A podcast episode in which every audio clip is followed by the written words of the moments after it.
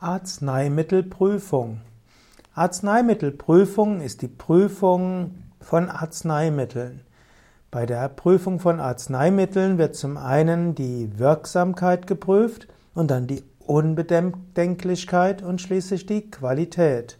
Insbesondere im Rahmen der Arzneimittelzulassung ist die Arzneimittelprüfung wichtig und dann natürlich auch die laufende Arzneimittelprüfung. Es gibt verschiedene Arzneimittel. Es gibt das Arzneimittelgesetz und es gibt eben auch die Arz, ja, das Arzneimittelgesetz, das genau bestimmt, wie die Zulassung sein kann. Und das, das deutsche Arzneimittelgesetz wird auch ergänzt durch die eine EU-Richtlinie. Arzneimittelprüfung ist auch eine Bezeichnung in der Homöopathie.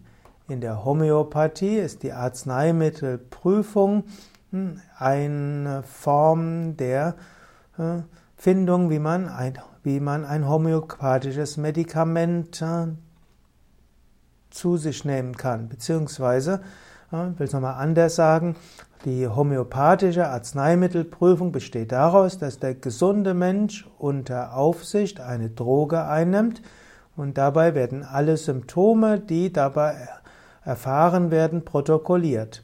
Hm, außerdem gibt es die Toxikologie und so kann man sehen, welches Arzneimittel welche Symptome hervorruft und dann laut Homöopathie müsste dann das betreffende Arzneimittel homöopathisch potenziert werden und dann soll das homöopathisch potenzierte Medikament die Symptome heilen, die es in nicht potenzierter Form hervorrufen würde.